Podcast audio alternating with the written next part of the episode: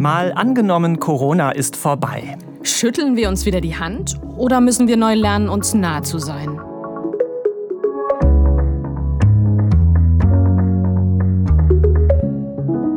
Ich bin Markus Sambale. Und ich bin Christine Becker. Wir sind hier im ARD Hauptstadtstudio und freuen uns, dass ihr wieder dabei seid, wenn wir wie jede Woche in diesem Podcast ein Gedankenexperiment machen. Wir wissen, klar, viele haben wegen Corona echt eine harte Zeit und die Beschränkungen sind ja gerade noch mal verlängert worden und die Lage in den Krankenhäusern ist auch weiter schwierig, aber wir wollen doch mal das Szenario durchspielen, von dem wir so hoffen, dass es bald Realität wird, nämlich dass Corona vorbei ist. Und wenn das so wäre, dann könnte sich die Tagesschau in der Zukunft vielleicht so anhören.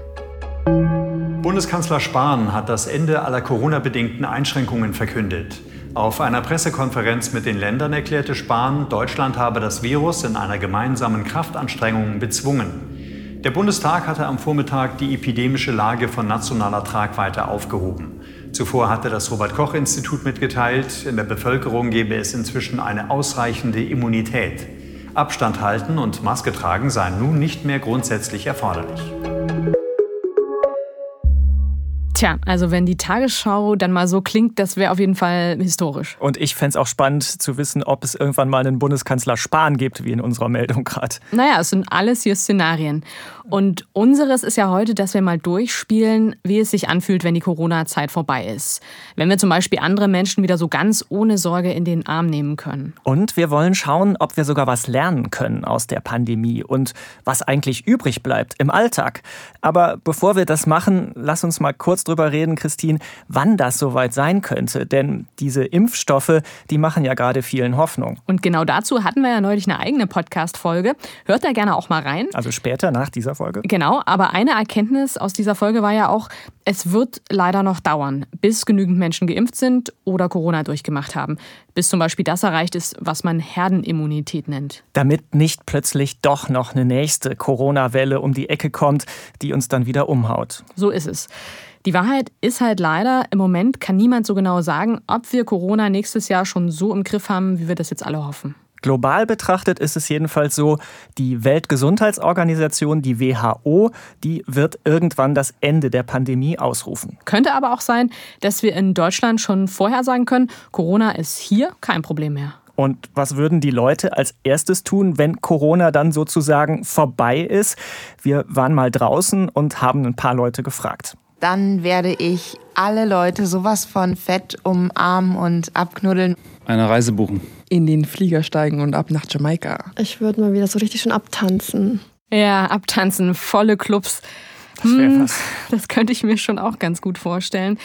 Und es gibt ja tatsächlich Länder, wo das schon wieder möglich ist, wo das schon fast wieder normal ist. Und da wollen wir nachher auch mal hinschauen. Aber fangen wir jetzt erstmal bei uns hier an. Ich glaube ja, wenn ich Corona so im Alltag auf eine Sache reduzieren müsste, dann ist das echt dieses Abstand halten. Also diese mhm. eineinhalb Meter, die ich immer so im Kopf habe, kein Körperkontakt, wenn es nicht gerade um den eigenen Partner, die Partnerin oder eigene Kinder geht. Ja, das ist schon irgendwie krass, dass man ja, um sie zu schützen, nicht mal mehr seine Eltern oder Großeltern oder auch enge Freunde umarmt. Und das ist auf Dauer auch ganz schön belastend, finde ich. Sagen ja auch viele. Mhm. Gerade auch für diejenigen, die zum Beispiel alleine leben. Ja, eben. Berührung ist ja auch super wichtig eigentlich, damit es uns körperlich und seelisch gut geht. Definitiv. Das sagt auch Rebecca Böhme. Die ist Neurowissenschaftlerin und forscht zum Thema Berührung an der Universität von Linköping in Schweden. Und sie habe ich als erstes mal gefragt, werden wir uns nach Corona zumindest mal wieder die Hände schütteln?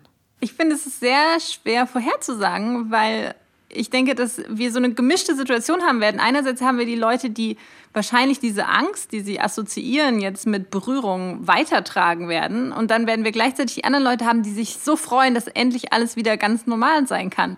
Ich könnte mir vorstellen, dass wir eigentlich in, sagen wir mal, irgendwie komische Situationen kommen, wo Leute einerseits sich die Hand geben wollen, die anderen dann davor zurückschrecken. Ich könnte mir vorstellen, dass so ein gewisses Chaos entsteht in der Hinsicht. Okay, es wird also wild.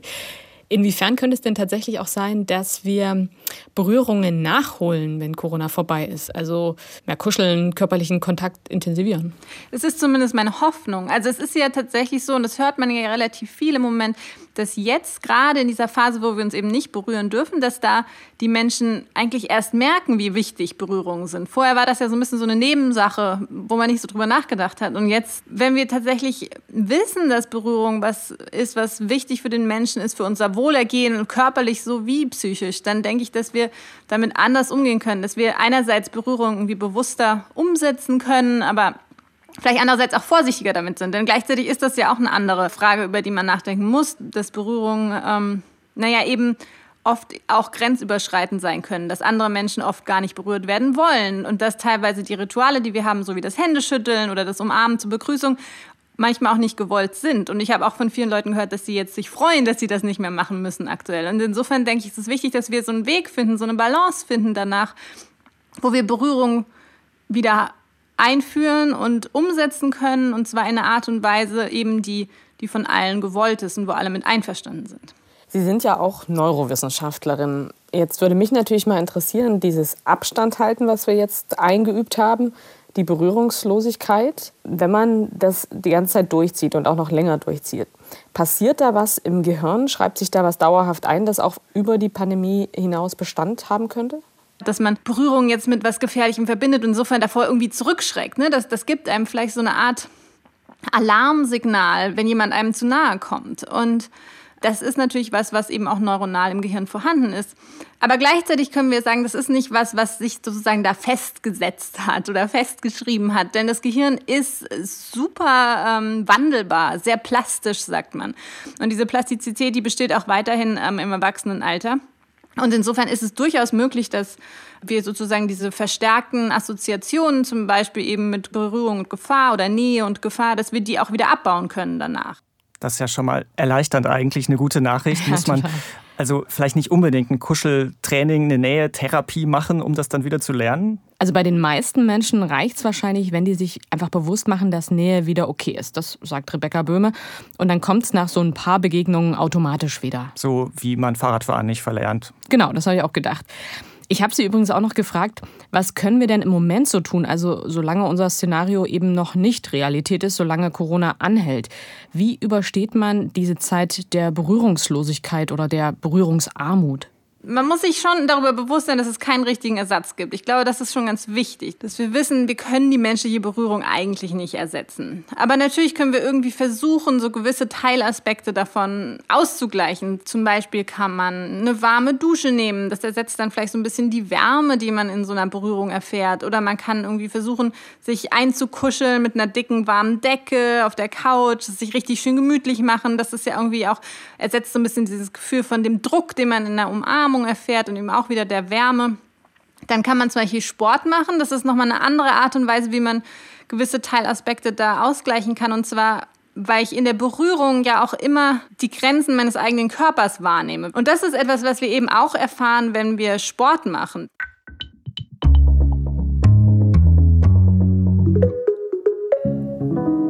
Mal angenommen, Corona ist vorbei, heißt ja unser Szenario heute und wir fragen uns, was passiert dann?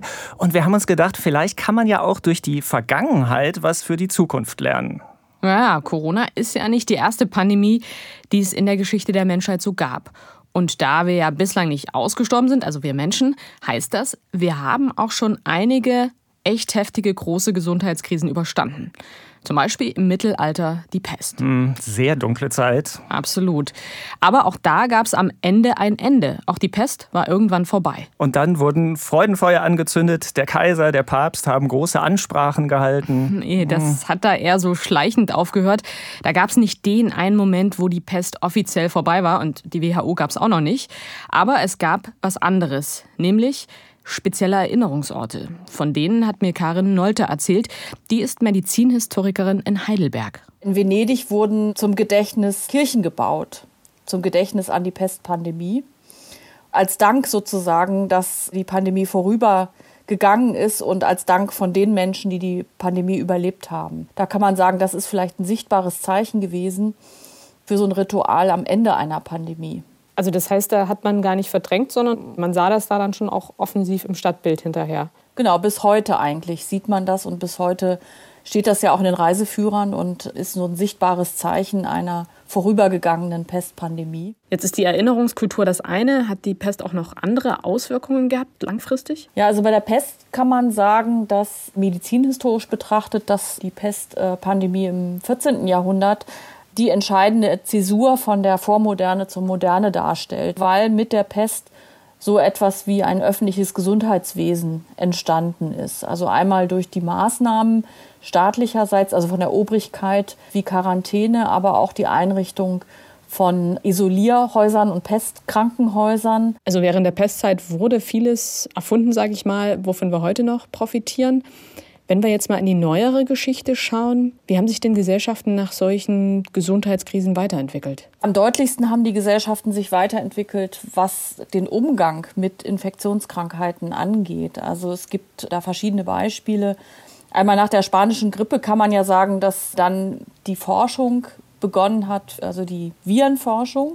Aber auch was Hygienemaßnahmen angeht, kann man aus früheren Pandemien oder auch Endemien wie der Tuberkulose lernen. Also bei der Tuberkulose gab es eine Hygienemaßnahme, die sehr wichtig war. Das war eben die Einführung von Spucknäpfen und damit auch die Erziehung der Bevölkerung dahingehend, dass man nicht mehr auf den Boden spuckte. Warum war das ein Problem mit dem auf den Boden spucken? Also das auf den Boden spucken war insofern ein Problem, als dass der Tuberkelerreger sich sehr lange halten konnte unter anderem auch auf Staubkörnern und dann eben durch Windzug oder durch Fegen und so weiter aufgewirbelt werden konnte und Dadurch konnten sich Menschen anstecken. Und wie war das jetzt mit den Spucknäpfen? Da hatte dann äh, über Jahrzehnte hinaus jeder einen Spucknapf oder wie stelle ich mir das vor?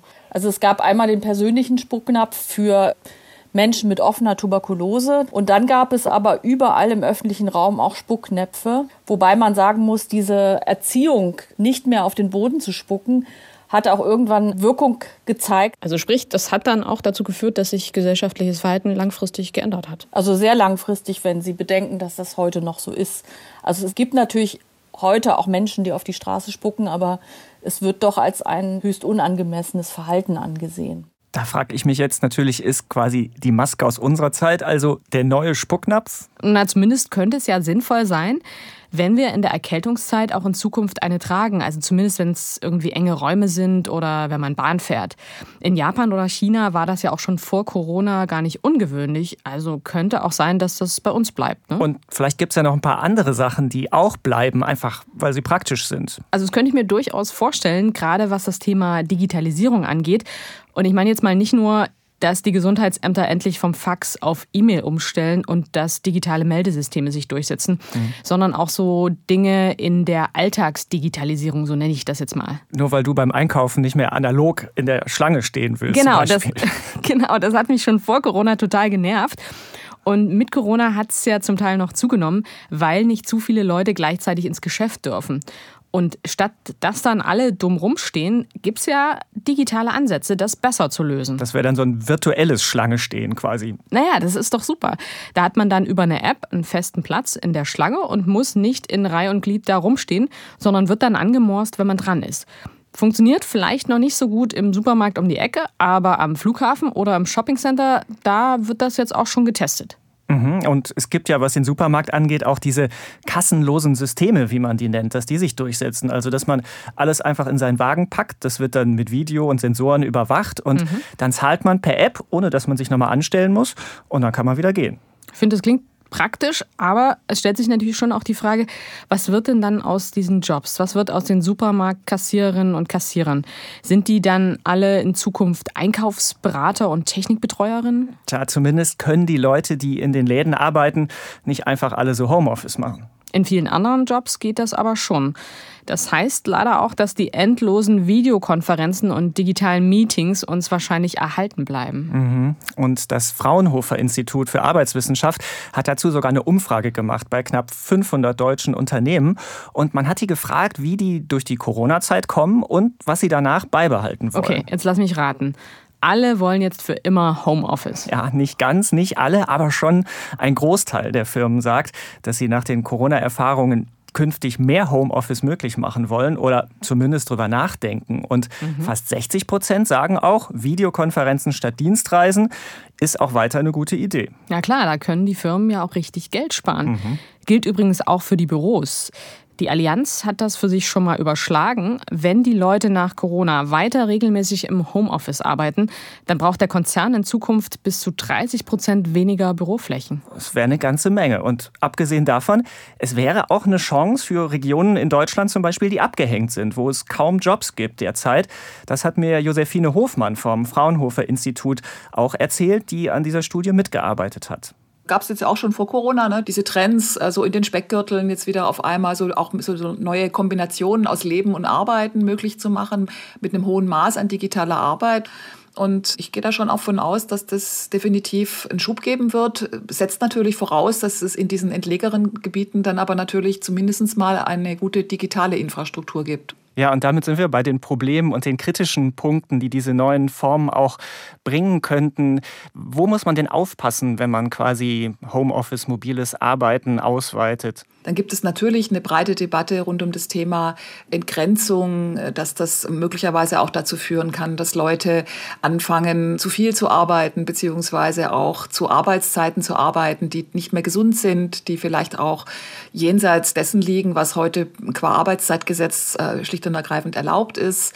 Dann beschäftigen wir uns schon auch mit einer Frage, was macht es auf lange Sicht auch mit einem Zusammenhalt von der Firma? Also kann man sowas wie ein tolles Teamfeeling, äh, wie dieses Miteinandergefühl, ist es auf die Art und Weise dann tatsächlich noch aufrechtzuerhalten? Mhm.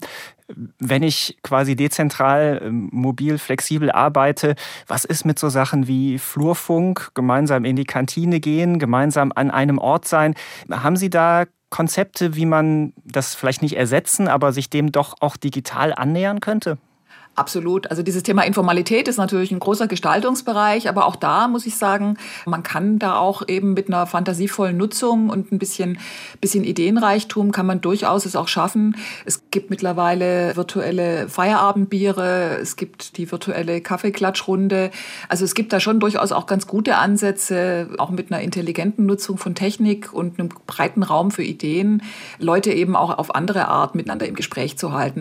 Und klar ist, das alles kommt natürlich, wie schon gesagt, nur für Jobs in Frage, bei denen Homeoffice überhaupt möglich ist. Hm, also bei der Pflege, im Handwerk, in Fabriken, da wird sich wahrscheinlich auch nach Corona gar nicht so viel ändern. Ja, wahrscheinlich nicht. Aber ich fand es interessant, Josephine Hofmann glaubt schon, dass man auch in Berufen, für die man definitiv raus muss, dass man da zumindest Orgasachen auch öfter von zu Hause machen kann in Zukunft und das auch zeitlich flexibler.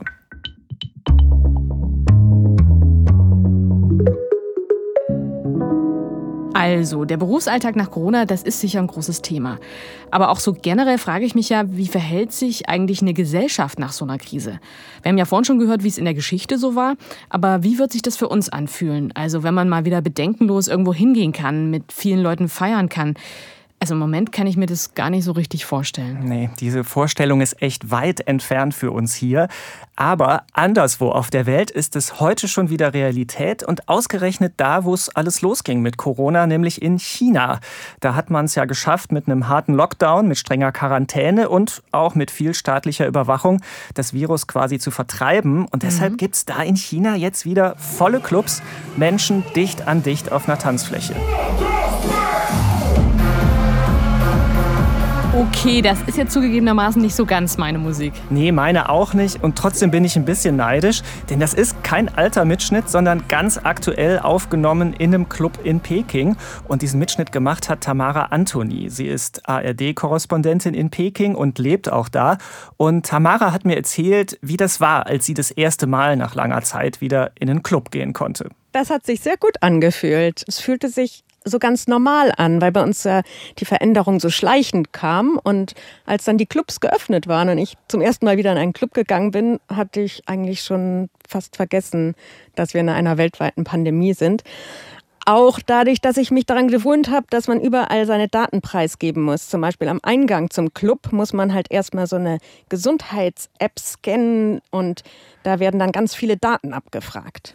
Und im Club selber ist es aber dann ganz wie früher, also eng gedrängt, keine Masken, die Menschen singen und feiern? Im Club ist es wie früher, eng gedrängt. Die Leute schwitzen nebeneinander, tanzen und grölen nebeneinander. Niemand hat eine Maske, niemand hält irgendwie Abstand. Es ist einfach ja, dichtes Gedränge und die Welt, wie sie mal war. Du hast eben schon gesagt, das Gefühl ist, Corona ist ganz weit weg. Das heißt, redet ihr denn so im Alltag noch viel über Corona? Also einerseits gibt es ja sowas wie den Club, wo alle normal feiern und als wäre Corona vergessen. Und dann gibt es aber die große Mehrheit, die eher Corona immer noch im Hinterkopf hat und darum ganz viel mit Maske rumläuft. Wenn man in öffentlichem Verkehr ist, dann trägt man auf jeden Fall eine Maske. Man findet es auch normal, dass es Leute gibt, die nicht Leute treffen wollen, die vor einem Monat im Ausland waren. Also insofern ist Corona schon auch noch präsent. Und gebt ihr euch wieder die Hände? Umarmst du Leute, wenn du sie triffst, wie früher? Ja, so diese Alltagssachen, die sind hier wieder ganz wie früher. Also eigentlich halt schon im Mai haben wir uns wieder umarmt und geben uns die Hand und treffen uns in großen Gruppen. Du hast vorhin gesagt, wenn du in den Club gehst, musst du deine Daten am Eingang lassen. Insgesamt ist China ein autoritär regiertes Land. Es gibt Überwachung und Kontrolle. Welche Rolle spielt das bei der Bekämpfung von Corona? Ja, Überwachung spielt schon eine große Rolle. Das Problem ist, wir wissen gar nicht, welche Daten alle abgefragt werden und welche wo zusammenlaufen.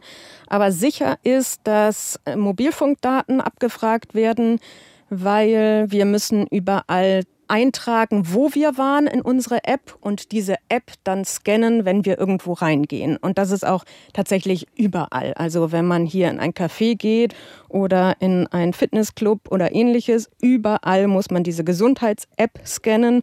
Und wenn man dann eben in einer Region war, wo gerade ein Mini-Virus-Ausbruch war, dann würde die nicht grün anzeigen und dann kommt man halt nicht rein. Viel Alltag also wieder in China, aber klar, die Menschen da, die zahlen auch einen Preis. Einmal die Überwachung und es ist so, wenn dann doch mal einzelne Corona-Fälle irgendwo auftauchen, dann gibt es regional weiterhin einen massiven Lockdown und Zwangstests und die Grenzen, die hält China ja auch weitgehend geschlossen.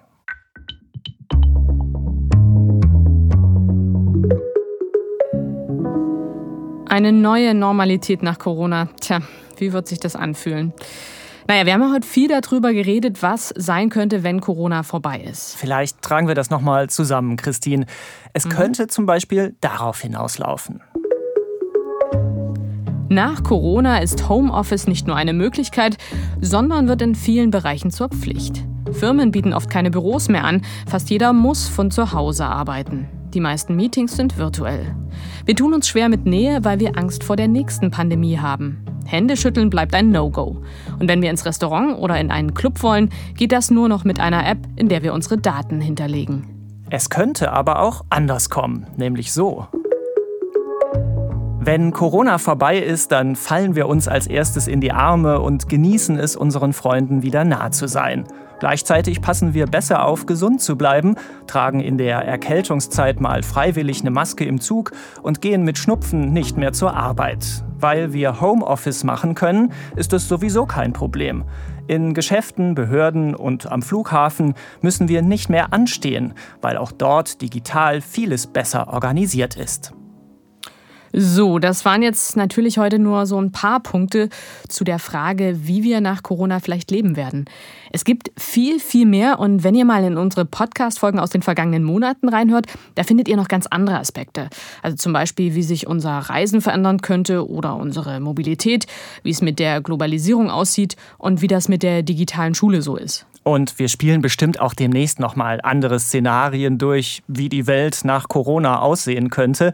Wenn ihr da Vorschläge habt oder auch Feedback zur Folge heute, dann schreibt uns gern an malangenommen.tagesschau.de. Für dieses Mal war es das jetzt mit unserem Tagesschau Zukunftspodcast. Danke euch fürs Zuhören. Die nächste Folge gibt es natürlich wieder nächste Woche. Bis dann. Tschüss.